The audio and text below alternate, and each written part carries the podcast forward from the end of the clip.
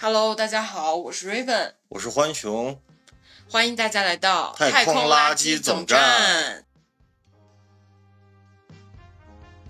网络呢是 i 人的世界出口，即使再宅，也可以在网络上找到自己的一席之地。假期则是 i 人可以大宅特宅的好时机。但是如果假期必须出门玩，而且没有网，听起来就很死亡。断网假期就是这样一个。将美好假期和完全断网结合起来的故事，不同于其他林中小故事的美式电影，这部电影又将结尾的导向放在了一个只能发生在网络时代的阴谋。今天我们就来聊一聊这部有点没头脑又有点惊悚的电影《断网假期》。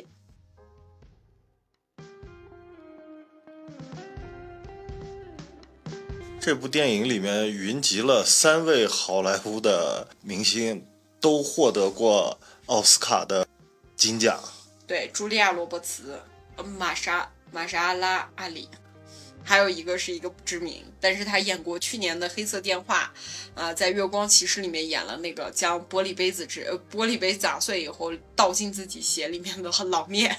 呃，一一般来说我们都不咋做功课的，只关注于电影本身。对于影星啊这样的，我们影响力对我俩的影响力来说比较小一点。对。嗯，那么不如先来说一说这部电影给我们的整体感受吧。这部电影儿，#hashtag 里面倒是有惊悚，然后全片看下来的话，其实在我这边感觉并没有那么特别惊悚的感觉，反而就有一奇观片嘛，就是做了一个假设，然后在这个假设之下，男女主人公两个家庭。一共六个人的互动的情况，然后还有周围的，呃，周边的环境的影响呀，这样的就还好。嗯，它是一个大部分时间都发生在室内，而且所有的剧情基本上都发生在各个主角之间聊天的过程中。呃，其实真正血腥的。呃，这个场景几乎可以说是没有，跟去年的《鬼玩人崛起》这个片子相比，就是丝毫没有惊悚的元素。但是它在片头的话，它又好像展现的挺呃惊悚的，因为片头里面还会有枪啊什么，我以为会迎来一场酣呃叫什么酣畅淋漓的大战，对，酣畅淋漓的枪战，结果没有，那个枪他连响都没有响。其实这个我觉得主要就是一个心理惊悚的。样子就还是说，这部片子应该是主打心理惊悚吧，因为它好多场景，呃，好多镜头的调度，就给你一个比较难受的感觉，被鹿群包围啊，天降火烈鸟啊，嗯，这张场景平时是看不到的，但是在影片里面给你展现出来，你就会觉得，哎呦，这个肯定是出问题了，大概它的惊悚来源主要就是这样的。对，而且它在这个镜头里面，它有好多镜头都用了一个固定视角。像一般的电影的话，它都会，比如说，呃，想展现这个人的话，他可能会从三个角度来拍，比如说他的呃侧面、他的后面、他的前面，三个角度去拍摄一个人。走路的一个状况，但是这部电影呢，有很多都是用了俯视和点视角的这样呃一个拍摄手法，所以会让你在心理上有一种就是说好像有人在看着你的这种压抑感。但从他故事结尾来说，可能真的也是有人看着他们吧。虽然我觉得，即使是恐怖袭击，可能也没有那么大的心理去盯着每一个人。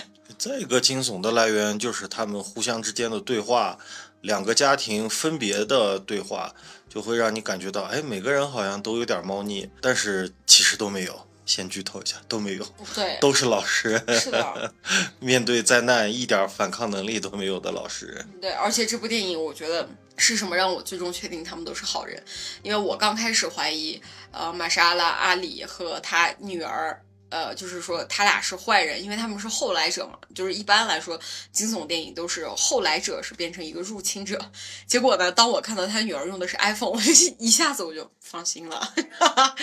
据坊间传闻，用 iPhone 的都是好人，所以我一下子就放心了。反正这部电影主要给观众营造的就是一个这种封闭的气氛。当所有的人都失去网络以后，啊，所有人互相猜忌，啊，没有办法交流，主要就是一个这样的主题。对他，他其实最后导向，其实我以为他会来一个什么超自然力量，结果他最后所有的导向都导向，其实这个幕后的阴谋是恐怖分子啊。因为从这部片子开头就说那个小女孩就要刷《老友记》，刷完了一直要刷到大结局，结果没网了，她就一直在追寻这个寻找。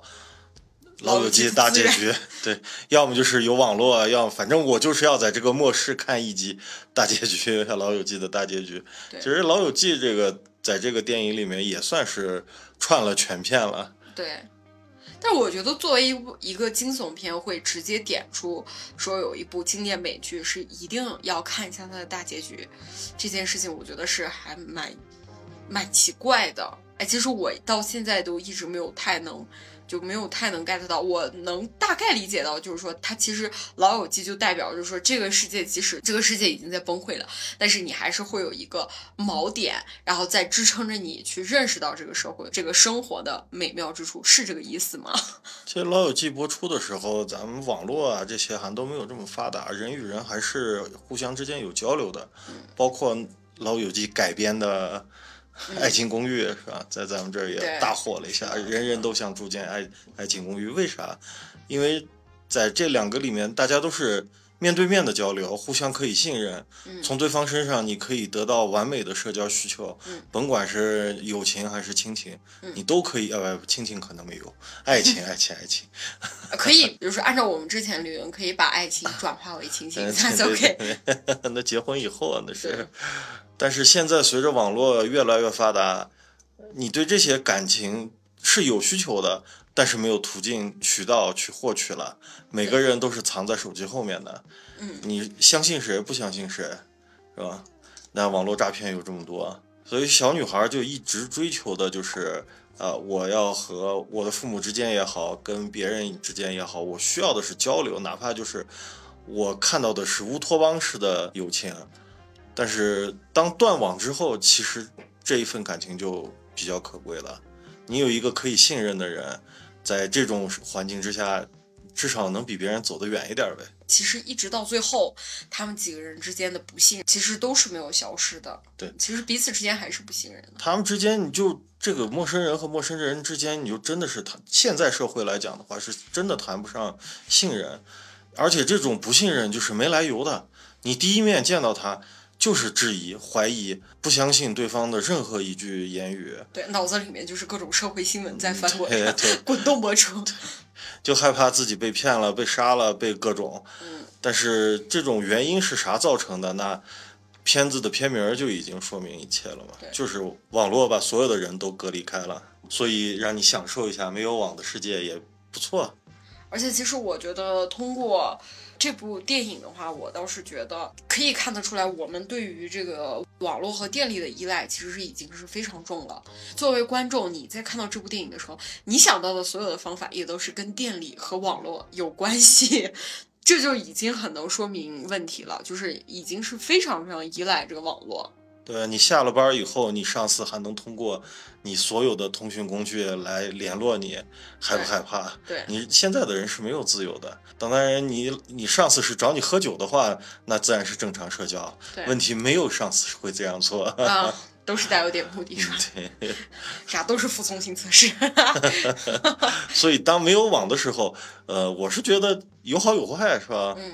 当然，在这个片子里面，主要展现的是坏的一面吧。对。而且他的那个阴谋论也是蛮有趣的，说把一个国家要整个颠覆掉，最成本最低的方法就是断网啊，然后让人们互相猜忌，然后内战，然后自然而然就把一个国家政权推翻了。在美国应该是可以实现的，因为说的这么一本正经的嘛。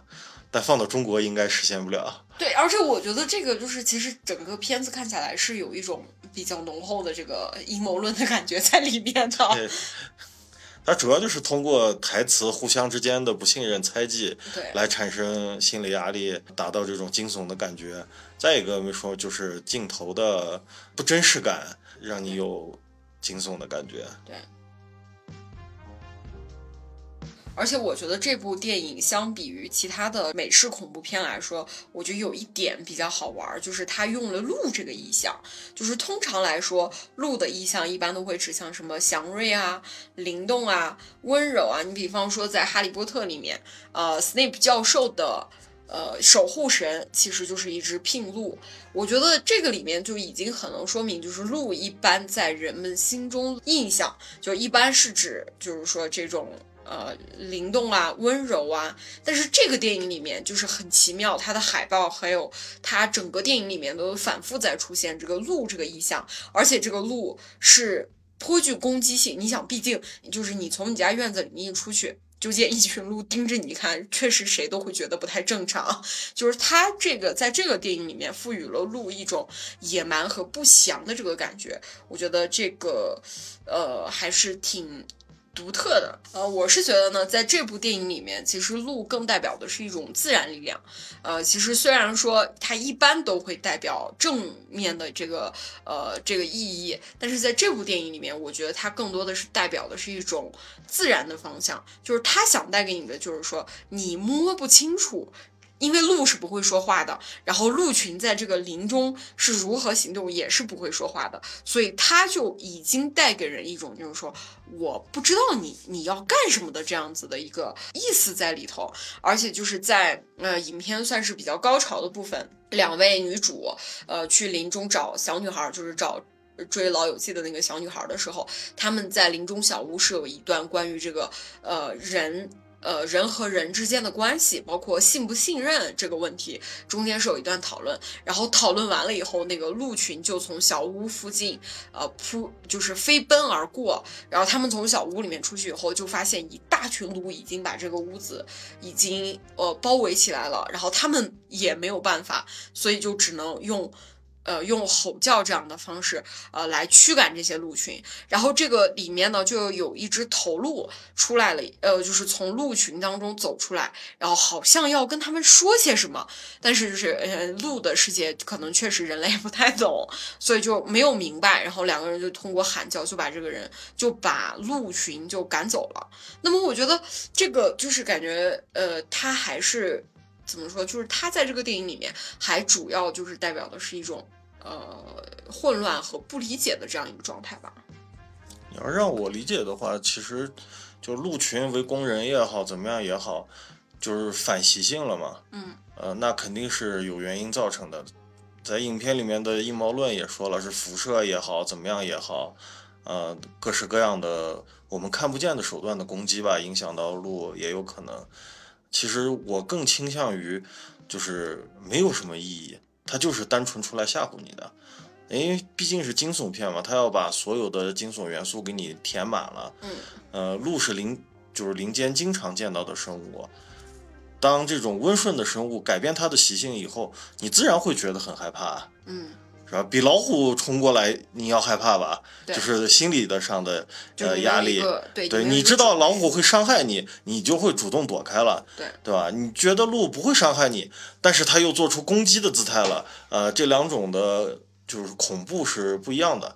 那既然是惊悚片，肯定是要呃用这种这种手段来实现一下，而不是给你出来几个老虎吓唬你一下啊，那就是恐怖片了，就不是惊悚片了。但是我觉得他这个就没有吓到我，他没有惊悚到我。因为你坐到沙发上看着电视，谁会吓唬到你啊？但他好像也是 Netflix 的吧？贞子和加椰子都吓唬不到你的好吧？他们又不能从电视里爬出来，他们只能爬到电影里。对。所以就我是倾向于，就是他只是给你一种呃这样的感觉。嗯。呃，当然过度解读的话，那这个就多了，是吧？就是啊，你看鹿是天天神降下来，呃，告诉你什么什么什么的，让我说他们就是送到嘴边的食物嘛。但是其实，在这个电影里面，其实食物是不缺的呀，就是有一点危机刚开始嘛，大家都囤的有东西，所以都不太缺。缺主要的这个电影的集中的点还是在人与人的互相不信任，还有人与人之间的关系上的，就他们之间处理自己两两个家庭互相处理自己的。关系也好，还是每个人都处理自己的关系也好，嗯，其实很能反映一些社会现象。你看小哥看了那妹子几眼，拍了妹子的照片，然后妹子就会呃像现在很现实的这样反击。而我是觉得这个，就像我在开场白里面说的，我觉得这个片子是有一点点没有头脑的，就是他好像只是编造了一个阴谋论这个样子。但是我又觉得他就嗯还好啊，就也没有什么特别阴谋论的东西，就有一点点像当年的那个林中小屋，就是像是各种怪谈和各种就是说网只有网络时代才有的这种阴谋论的合集的感觉。他我是觉得就是他主要把。就是惊悚的元素就放到这种与世隔绝，嗯，然后两个家庭的矛盾，嗯，然后展现一下，其实你在城市里面，如果你失去网络了，也同样会像这两个家庭一样，嗯，无措，对吧？他而且他在某一些镜头里面也展现了城市已经开始暴乱了，对，呃，炸弹都爆了，是吧？嗯，啊，蘑菇云都升上来了。其实，在哪儿并不重要，重要的是人和人之间的关系。而且他的这种就是莫名其妙的意象，就是他觉得你可以能解读一点东西，但是我觉得我解读不出来。对，就是因为我觉得什么，你就拿鹿这个意象来说的话，可能就是两种脑子打破了，它也是就这两种，要么它是一种无序和就是这种隔阂的代表，要不然就是它只是纯纯就是说利用一个温顺的动物出现反常举动的这样一个。这样一个方式来告诉你，就是说，哎，我们这个片子是惊悚的。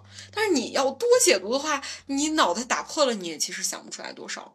因为好像今天看吧，它在 M D B 的评分就已经降到六点六左右吧。其实外国观众估计也对这个阴谋论不太感兴趣。对，是。而且他讲主题也都是比较模糊的嘛，你还得费脑子去想。你要说比起什么心慌慌月光光呀。是吧？这些美国恐怖片来说的话，这个带给人的压力确实不大。呃，还有那个就是叫什么？哦，就是就谁啊，谁都不能发出声音的这样的惊悚片儿啊，远比这个片子要好好得多。就这样，他还请了茱莉亚·罗伯茨哎。这个跟请谁没关系，而且这这这些演员在里面演的也都挺好的呀？但还是说，就是里面添加的元素太多了，甚至还要出现准不伦的情节。嗯嗯嗯。呃，有 NTR 的预警，你说这就很莫名其妙嘛？你说两家人明明是为了避难在待在一块儿，而且互相又不信任，突然就是两个人就信任了，然后暧昧了，然后欲亲不亲，然后两个人醒悟了。关键是这个剧情他也没有在之后有任何的触发情节点。然后男主跟阿里的女儿谈论了一下，阿里的女儿就说男主有恋童癖，想睡她。其实我也没搞懂他们俩的那场谈话有啥不正常的地方啊。其实我觉得这个也是跟呃现在的网络环境有关系吧，就是说推心置腹，就是说面对面这样的交流总是会被赋予一些意义。还好我是个内向的人，我不会跟任何人推心置腹的。而且两个人都没有什么推心置腹，就只是单纯的，就是我刚刚说把玻璃渣子倒进鞋里的那个老灭大哥，他只是单纯的跟女孩分享了一下，就是他在路边见到了一个西说西班牙语的一个女士，然后没有帮助他，因为他因为那个女士也是说什么完全就是听不懂，就是说你会对。听不懂话的人，你会有信任感吗？你不会呀，所以他就跑了。就是你是可以理解的，就是他可能只是为了自保，或者说是只是单纯的，就是因为语言不通，他也冒不准这个女士究竟是有什么目的，就抛下他跑掉了。呃，然后呢，两个人泳池旁边就谈到这个事情，回去那个女孩就给阿里饰演的这个父亲说，他想睡我。对，私下里面就这样说，想睡他。对，就。嗯，就嗯，难道是为就是为了表现一下人和人之间的不信任吗？其实你要说这个片子作为惊悚片来说的话，是可以看的。它前面的镜头，呃，会给你各种各样的假镜头，在电影里面会给你各种各样的假信息，啊，让你不断的去猜测这个事情的真相究竟是什么。对，其实到最后，呃，阴谋论也好，怎么样也好。究竟事实其实并不重要，嗯，重要的就是人和人之间的信任确实是已经被毁掉了。他们去他儿子病重，说有可能是辐射造成的，去呃找别人找药的时候，呃那个有药的那个人物资囤积的比较丰富的那个人，啊，那表现出来的确实就是一个末世下的人应该做的样子。嗯，就是跟你聊天儿是可以的，对，因为毕竟现在还没有什么呃化学粉尘呀、核辐射这些外在的，就是说不能聊天的这个条件，所以他就是出来聊天儿可以，但是要物资不行。用各式各样的东西来交换，人家都不干的，就是为了自保。嗯就是其实和现在的情况也一样嘛，每个人就是以家庭为单位，就已经把牢房画好了。家庭之外的人想要进来是进不来的。然后就是我小的时候还跟别人说，哎，你到我们家来玩啊，啊，在我们家吃个饭啊，楼上楼下的邻居还互相蹭一蹭啊。你看现在我都不认识我邻居。对，上一次跟我们邻居联系是吵架，是，对，是大兴天宫施工确实不太人道哈。然后你就说，那除了就各扫门前雪呗，除了自己家的事情，别人家的事情跟自己一点关系都没有。不光外国是这样，中国也是这样，只不过就是中国能稍微好一点，在断网的情况下不会变成变成大的骚乱。我看电影的时候就说，就是社区骑个小自行车，那到政府去把信息带回来了。网格远是吧？你说谁会乱？谁都不会乱。对该上班上班，该干啥干啥。对。而且其实说到这个不信任的这个问题，电影里面其实也是到最后的时候，那个小女孩找到了，就是从那个林间小屋，然后往呃另外一座大宅子去，到了他们的邻居索恩斯家里，然后他们家是有一个有钱人版的避难所，就是里面包罗了基本上可以让你在那个地堡生活十年的这样一个物资水平，还有这个什么运动器械呀、这些，其实你就看就这种不信任，就是这种世界的这种割裂。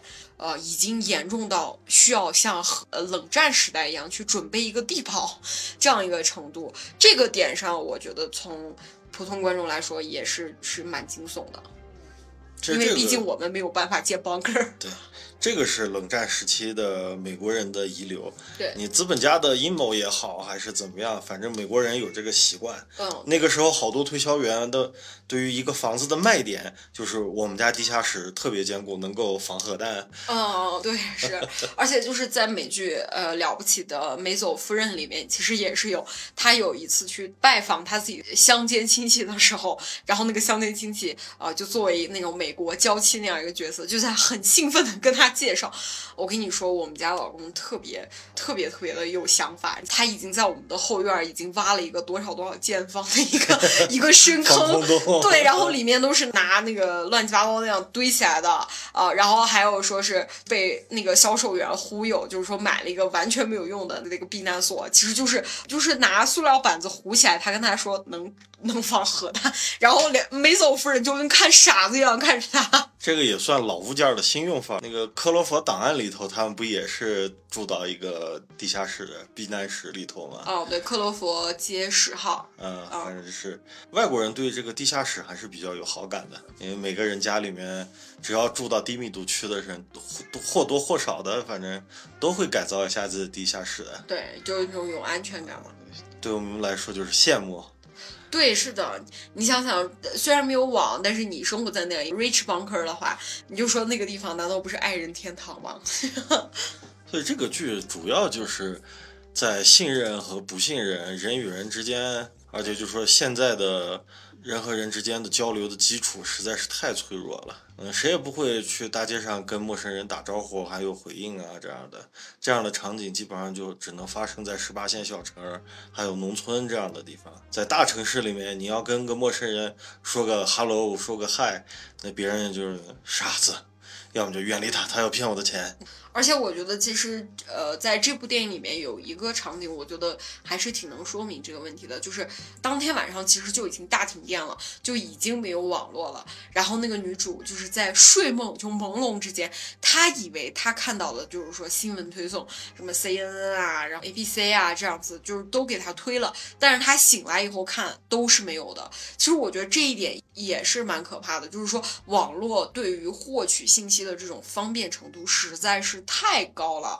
所以当我们有什么事情的时候，我们的第一反应不是说即使不是我们发生在眼前的事情，我们的第一反应就是我要去搜一下，哎，是不是有这个事情发生，看看别人是怎么说的。但是搜不着你就慌了。对，是的，就是这样子。大家对于网络信息来源这件事情，就是对于网络的依赖，已经是到了一个非常可怕的一个程度。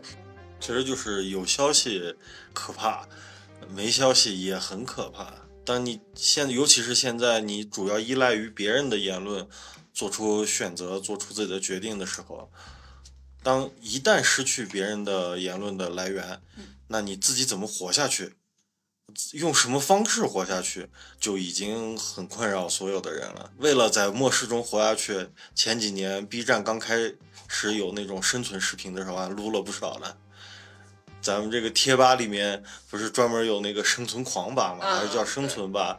啊，那里面的人不都是有这种忧患意识的人吗？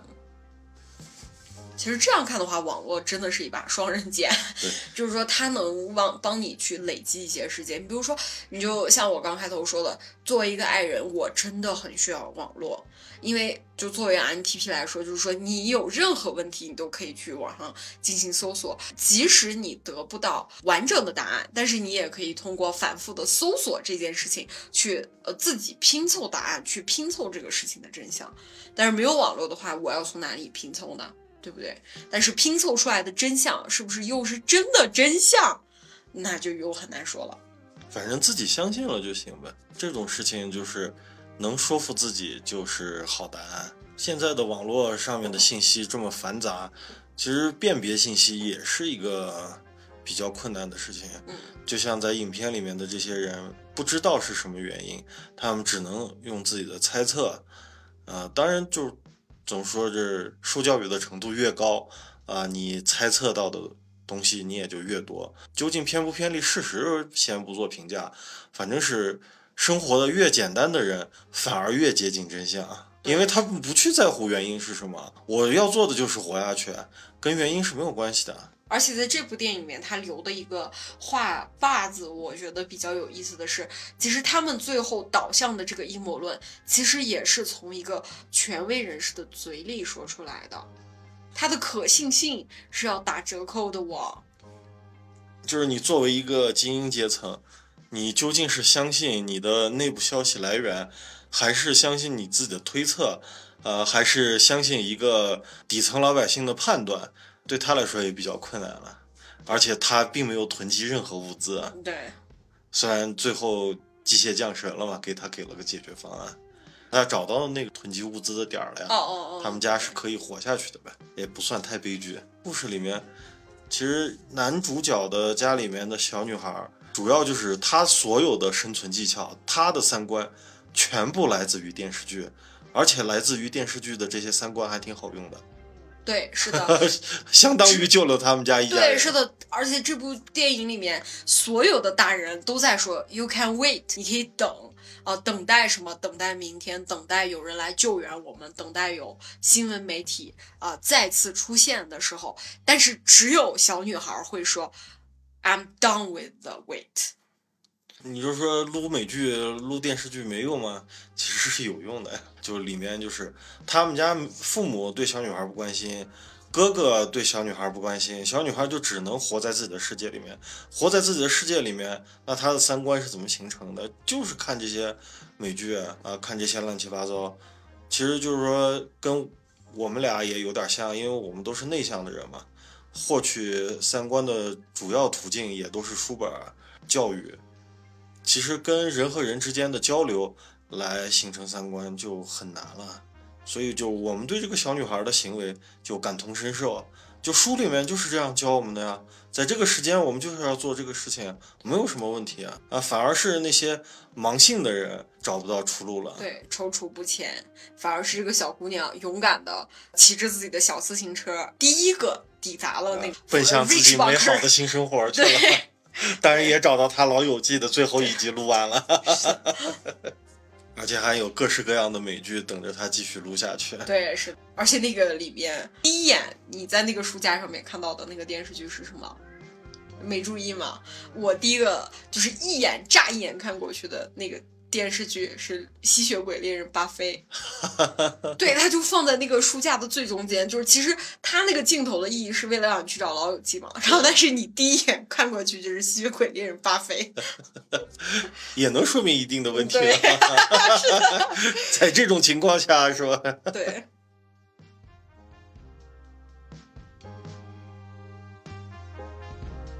我觉得总体来说的话，这部电影更像是一个阴谋论，亦或者是一个警告。呃，你很难讲，因为它也确实品不出来其他其他的东西了。呃，但是我觉得可以从这部电影里面看到人对于网络语言、网络文化、电力文化的依赖，以及这些文化对于人的语言以及思维的影响之深。Anyway，作为虚无主义的我，只希望千万不要碰上一个断网假期。家里面的网断三天，我估计我就我就没了，不是涨到星巴克了 不是就涨到群星上了。OK，那今天就到这里了。呃，我是 INTP Raven，我是 INFG 的欢熊，欢迎大家下次再来到太空总站玩哦，拜拜。